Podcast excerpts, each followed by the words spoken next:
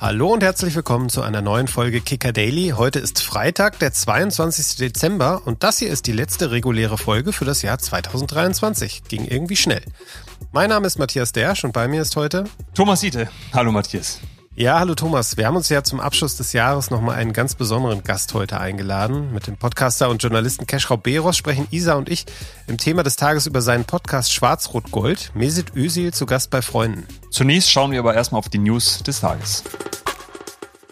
Es war ein richtig schwarzer Tag für den ersten FC Köln. Gestern, unmittelbar nach der Trennung von Trainer Steffen Baumgart, erhielt der Club ja auch noch die bittere Mitteilung, dass der Kass sein Urteil gefällt hat und die Transfersperre des ersten FC Köln aufrechterhält.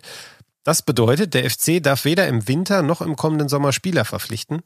Am Freitag sprachen die Geschäftsführer Christian Keller und Philipp Türhoff sowie Präsident Werner Wolf über die aktuelle Lage. Unser Reporter Jim Decker war vor Ort und gibt uns eine Einschätzung. Am Anfang ging es natürlich nochmal um Baumgart, um diese Entscheidung, die da getroffen wurde in der Nacht nach dem Unionsspiel, in der es vor allen Dingen wohl darum gegangen sei, dass Baumgart selbst nicht mehr die nötige Energie für diesen Job gehabt habe. Ähm, die Impulsivität und die Emotionalität hatte Keller als Baumgarts Stärken aufgezählt und dann gesagt, dass bei dem Trainer eben Selbstzweifel aufgekommen waren, zu wenig für diese Aufgabe im Abstiegskampf. Und dann ging es natürlich auch noch um das Kassurteil, der Club muss jetzt erstmal zwei Perioden ohne externe Verpflichtungen auskommen. Immerhin, die Vertragsverlängerungen haben Gültigkeit und die meisten Spieler haben auch einen Vertrag für die zweite Liga. Aber der neue Trainer muss mit denen auskommen, was er hat. Und das ist ziemlich wenig. Und eins war dann noch bemerkenswert, denn weder Keller noch Türhoff noch Wolf haben ein Wort der Selbstkritik von sich gegeben. Das war schon ziemlich bemerkenswert angesichts dieser ja doch ziemlich turbulenten, verrückten Tage hier beim 1. FC Köln. Zu einem anderen Ergebnis als der 1. FC Köln kam am Donnerstag die Verantwortlichen von Borussia Dortmund in der Trainerfrage. Edin Terzic bleibt beim BVB im Amt. Ähm, überrascht Matthias oder und, und überhaupt deiner Meinung nach die, die richtige Entscheidung für den BVB? Na, richtig überrascht hat mich das nicht, weil die Indizien, ähm, was man so intern vorher auch gehört hat, schon klar in die Richtung zeigten. Ob es die richtige Entscheidung ist, ich glaube für den Moment ja, denn man hat damit natürlich die Mannschaft deutlich stärker in die Pflicht genommen. Und nach den vielen Entscheidungen in den vergangenen Jahren, wo dann im Zweifel immer der Trainer derjenige war, der seinen Platz räumen musste, fand ich es ganz gut, dass sie jetzt mal den Spielern das Alibi genommen haben. Die müssen jetzt was zeigen. Ja, Matthias, jetzt heißt es, äh, Führungsspieler aus der Mannschaft hätten sich auch gegen Edin Terzic ausgesprochen.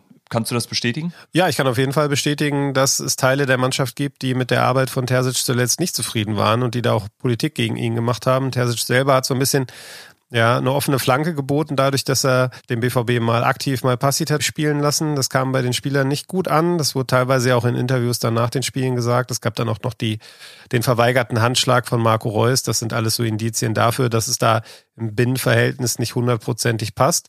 Ich bin mir sicher, Matthias, wir werden nicht zum letzten Mal über die Personalie Edin Terzic und sowieso über die BVB gesprochen haben. Jetzt gehen wir erstmal zu unserem Thema des Tages mit dir, Isa und unserem heutigen Gast Keschrau Beros.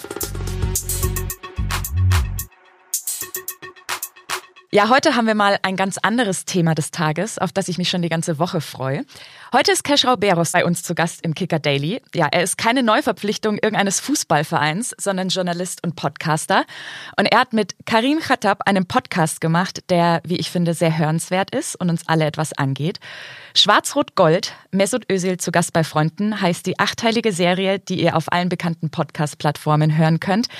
Keschrau, als Kind hast du die Serie Kickers geschaut. Jetzt bist du beim Kicker im Podcast. Äh, Full Circle Moment für dich? Auf jeden Fall Full Circle Moment. Danke für die Einladung, Isa und Matthias.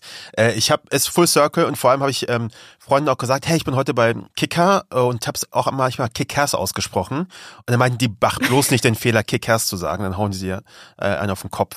Äh, ja, Full Circle für mich. Also Kickers ist für mich so ein, so ein Ding aus der Kindheit. Da erinnere ich mich noch sehr gut dran. Und ich habe es vorhin schon im Vorgeplänkel gesagt, Kicker kenne ich halt auch. Euch gibt's ja auch seit Ewigkeiten. So Und deswegen freut mich das wirklich sehr, hier bei euch zu sein. Ja, wir hätten dir natürlich auch äh, keine über den Kopf gezogen. Geht auch ein bisschen schlecht virtuell. Wir freuen uns natürlich, dass du da bist. Du hast einen Podcast über einen Fußballer gemacht, ohne eigentlich wirklich ein Fußballfan zu sein. Nimm uns mal mit. Warum? Wie ist das denn passiert? Das weiß ich auch nicht so richtig. Naja, also wir versuchen immer so ein bisschen Doku-Podcasts zu machen, die eine Geschichte hinter der Geschichte so ein bisschen beherbergen. Also es geht dann nicht nur vordergründig um die Person vorne, diese bekannte Person, sondern wir möchten auch darüber hinaus so ein bisschen was über Gesellschaft sagen. So ein bisschen das darüber, wo wir eigentlich leben und was das eigentlich bedeutet.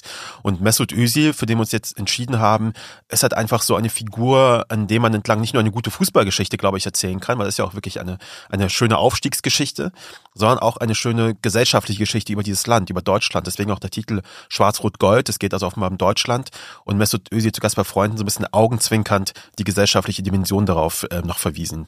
Äh, wir erinnern uns ja auch noch an äh, die Welt zu Gast bei Freunden und das ist quasi der Hinweis darauf. Ja, Fußballfans hat Mesut Özil eigentlich von Anfang an polarisiert, wenn ich so zurückblicke. Die einen halten ihn eigentlich bis heute für einen der besten Mittelfeldspieler, die in Deutschland je hatte. Andere haben ihn abgelehnt aufgrund seiner manchmal teilnahmslos wirkenden Körpersprache. Ähm, war dir das im mhm. Vorfeld des Podcasts bewusst, dass Özil sowohl als Mensch, aber auch als Sportler solche gespaltenen Reaktionen hervorgerufen hat? Ja, als Sportler spätestens dann, als ich in irgendeinem Podcast, ich glaube bei im Spiegel irgendwo habe ich das mal gesagt, ja, Mr. Özil ist doch einer der besten Mittelfeldspieler der Welt gewesen, habe ich sowas von äh, Mitteilungen bekommen, das glaubt ihr gar nicht, E-Mails und Tweets und was weiß ich was, mit so, das ist ja, ich habe ja wirklich keine Ahnung von irgendwas und so weiter und so fort. Also das, da habe ich gemerkt.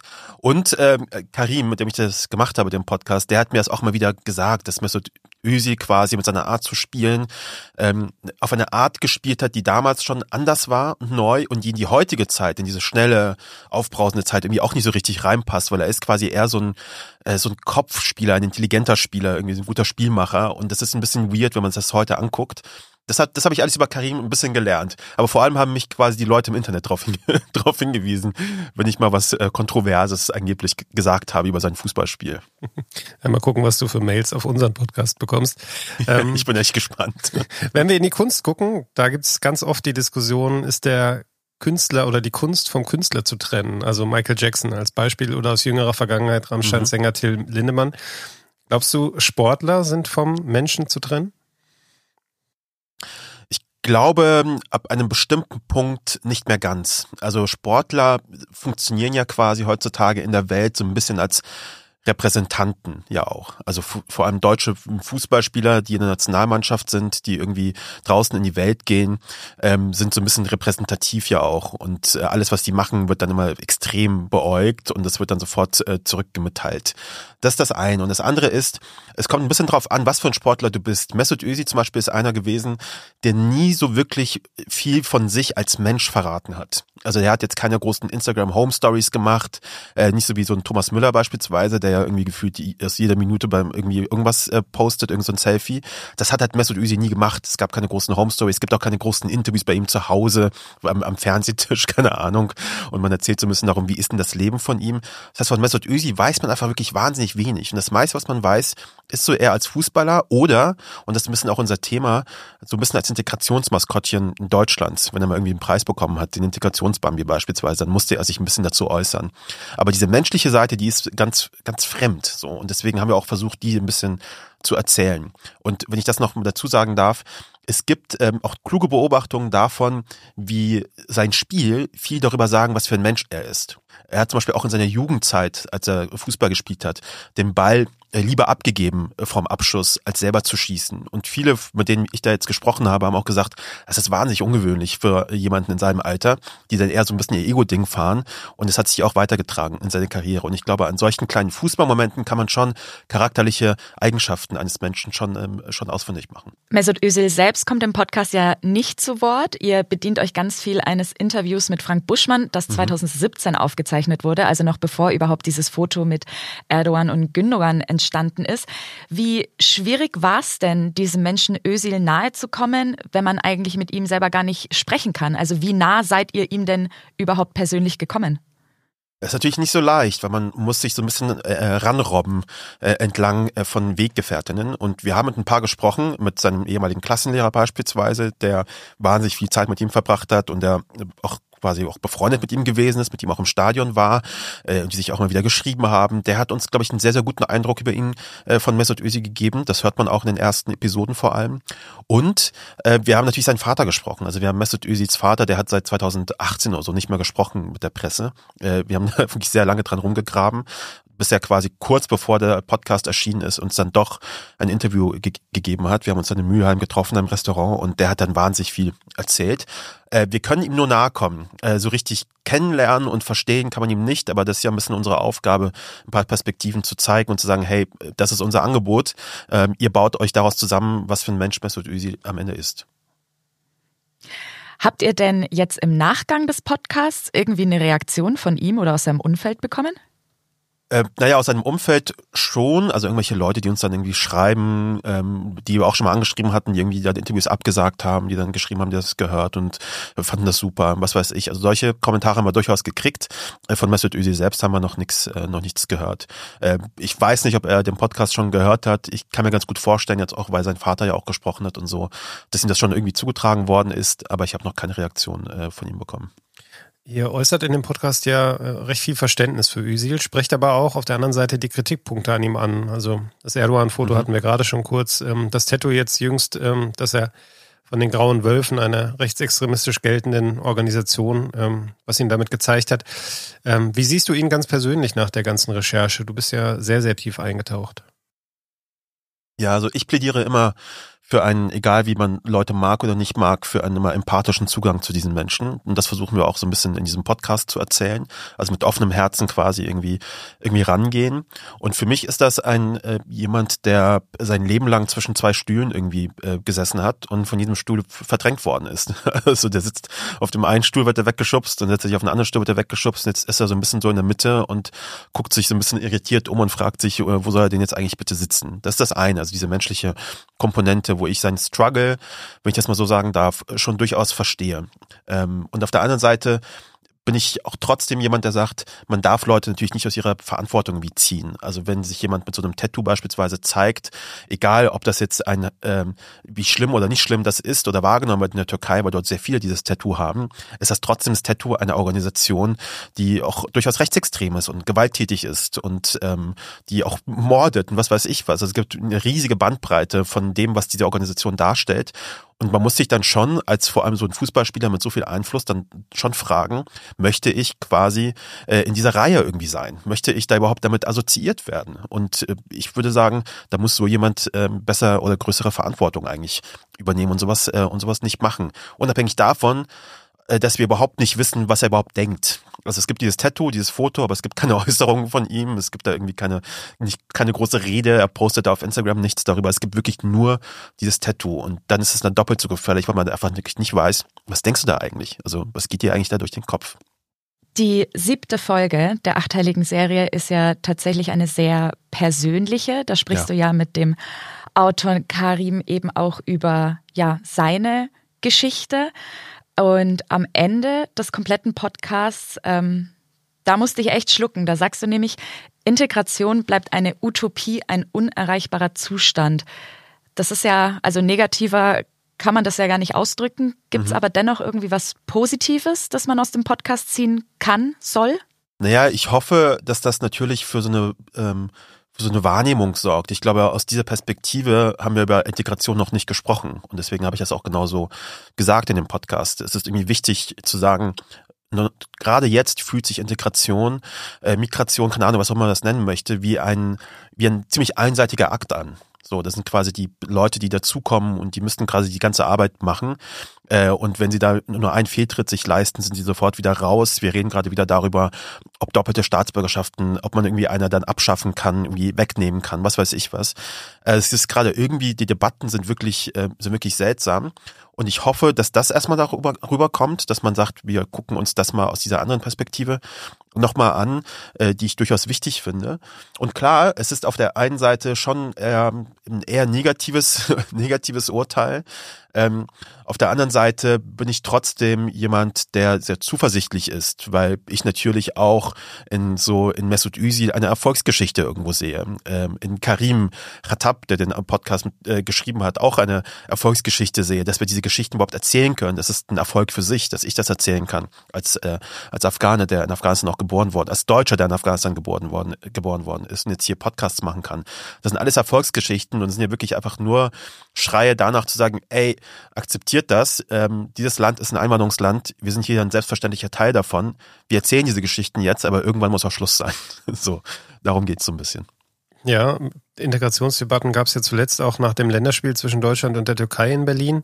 Ähm, da war mhm. dann die Rede davon, ah, das ist ein gefühltes Heimspiel für die Türken gewesen. Wie kann das denn sein? Die leben doch alle hier. Du hast gerade ja. einen schönen Satz gesagt mit dem offenen Herzen. Ähm, fehlt da manchmal mhm. das gegenseitige Verständnis dann bei der Betrachtung der Dinge? Ja, absolut. Also es ist ja wirklich nur noch ein sich gegenseitig anbrüllen. Das ist ja kein Zuhören mehr auf, äh, ähm, aufeinander. Das ist wirklich ganz, ähm, ja, es ist schon manchmal ein bisschen frustrierend, weil ich glaube, das sage ich auch am Ende des Podcasts, ist auch so ein bisschen, uns fehlt, dass wir uns irgendwie gütig und äh, einander begegnen irgendwie auch. Also dass man irgendwie nicht immer sofort das Schlimmste vermutet in dem Gegenüber, weil man sagt, der kommt hier rein und will uns unsere in unsere Sozialsysteme äh, und der da möchte nicht, dass ich hier bin. So und wenn man mit so einem Mindset in ein Gespräch geht, in eine Begegnung geht, kann wirklich nichts daraus entstehen. Und ich hoffe, dass man das auch mitnimmt aus diesem Podcast, nämlich dass es sich durchaus lohnt, genau diese, ähm, diesen Zugang zueinander zu finden, weil sonst sind wir wirklich, ähm, wirklich verloren. Und ähm, da müssen, brauchen wir gar nicht erst anfangen, miteinander zu reden. Und ich finde das schon manchmal ziemlich frustrierend. Ich glaube, wir sind ja auch so ein bisschen Zeiten von Social Media und so weiter. Der Hot Takes, man möchte immer so schnell irgendwie reagieren und schnell was sagen. Aber ich glaube, mal innehalten und darüber nachdenken, wie man einander begegnet, ist immer wertvoll. Ja, Frust ähm, ist so ein Wort, ähm, kam, überkam ich letztens auch. Ähm, manche der deutschen U17-Weltmeister mhm die ja insgesamt sehr gefeiert wurden in Deutschland. Äh, manche von denen mussten sich aber ja. aufgrund ihrer Hautfarbe auch rassistische Kommentare dann gefallen lassen bei ja. Instagram und Co. Entmutigt dich sowas manchmal, weil gefühlt der Weg, den die Gesellschaft gehen muss in der Frage, bei allen Bemühungen von dir, von vielen anderen, offenbar nicht kürzer wird? Ähm, entmutigt nicht, ich fühle mich nie so platt, dass ich denke, boah, ich möchte auch nicht mehr weitermachen. Das ist hier alles so, alles so nervig. Ich bin trotz allem äh, sehr hoffnungsvoll, auch wenn das nicht immer so klingt. Ähm, natürlich ärgert mich das. Und es ist, äh, du hast gerade gesagt, ich bin kein Fußballfan und selbst ich habe das mitbekommen, was das für ein Umgang gewesen ist. Und wenn aus diesem Erfolg nur das Negative quasi rüberkommt, nämlich ich quasi gar nicht mitbekomme, dass das so ein Erfolg gewesen ist, sondern eher so den Hass mitbekomme, weil davon dann berichtet wird, das ist natürlich wahnsinnig frustrierend. Äh, nicht nur für uns als Gesellschaft, weil dieser schöne Erfolg untergeht. Und es ist ein schöner Erfolg. Natürlich auch für die Leute selbst, die dann ähm, quasi das auch nicht so richtig feiern können und die Leute reden nur über das andere. Es ist immer, es ist immer scheiße. Was soll man dazu sagen, ja.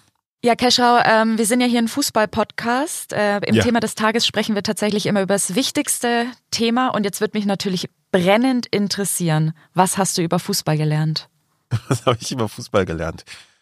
Puh, also ich habe über Fußball, äh, alles, was ich über Fußball jetzt weiß, habe ich über äh, Karim gelernt. Der hat mir alles Mögliche beigebracht, außer die Abseitsregel. Sorry, ich verstehe es immer noch nicht. Also ich achte auch drauf und gucke mir das irgendwie an und I don't get it. Aber es ist gut, dass es da Leute gibt, ähm, die das, die das verstehen, irgendwie bewerten können. Also ich finde, Fußball als so ein, als so ein, äh, als so ein, als so ein Ort, wo Community entsteht. Also wo Leute äh, entstehen, die irgendwie mit irgendwie zusammenhalten und ähm, auf eine ganz schon, fast schon anrührende Art und Weise manchmal äh, fiebern für ihre Teams, ähm, finde ich schon, finde ich schon interessant. So, ich finde dieses Konzept, dass das irgendwie so funktioniert in diesem Land, finde ich schon interessant. Wo ich mir manchmal so natürlich als Journalist mir die Frage stelle, warum ist das so erfolgreich? So. Ähm, und ich glaube, es liegt halt auch ein bisschen daran, dass Leute dieses Bedürfnis haben. Sie wollen halt diese, diese Zugehörigkeit, diese Community, die gibt's halt offenbar woanders nicht. Äh, und es ist auf der einen Seite quasi schön, dass es den Fußball gibt, der das irgendwie oft auch irgendwie äh, abfedert. Und es ist natürlich auch schrecklich, dass es den, dass es den Fußball dafür geben muss, äh, weil Leute glauben, dass sie sonst irgendwie ein bisschen orientierungslos vielleicht auch sind. Und wir machen ja, äh, wir setzen uns halt mit solchen Themen genau auf dieser Ebene auseinander. Ich bin auf der Suche gerade und auch offen für Pitches, für welche Mannschaft ich denn bitte sein kann. Ich bin so, ich, weißt du, ich habe halt nicht diese Genese von, mein Vater nimmt mich irgendwo mit und im Stadion und seitdem bin ich dann Fußballfan. Äh, ich bin offen für Pitches. Ja, das ist doch ein schöner also Abschluss von dem Gespräch, würde ich sagen. Dann kann unsere Community dir jetzt mal Tipps geben. Also schreibt dem Cashrow gerne, welchen Verein soll er unterstützen, ein paar Argumente vielleicht noch mit in die Hand geben. Dann äh, können wir ja. das vielleicht im neuen Jahr mal besprechen, ob das geklappt hat? Ja, der Kicker sitzt ja in Nürnberg. Ich kann dir einen ja. gut gemeinten Tipp geben. Äh, such dir nicht den Club. Äh, das ist teilweise schon arg. Aber ja, Keschau, vielen lieben Dank, dass du dir die Zeit genommen hast und dass du uns die wirklich spannenden Insights zum Podcast gegeben hast. Und genau, alle anderen, die Feiertage warten, hört's euch doch mal an. Hey, danke euch. Vielen Dank. Vielen Dank.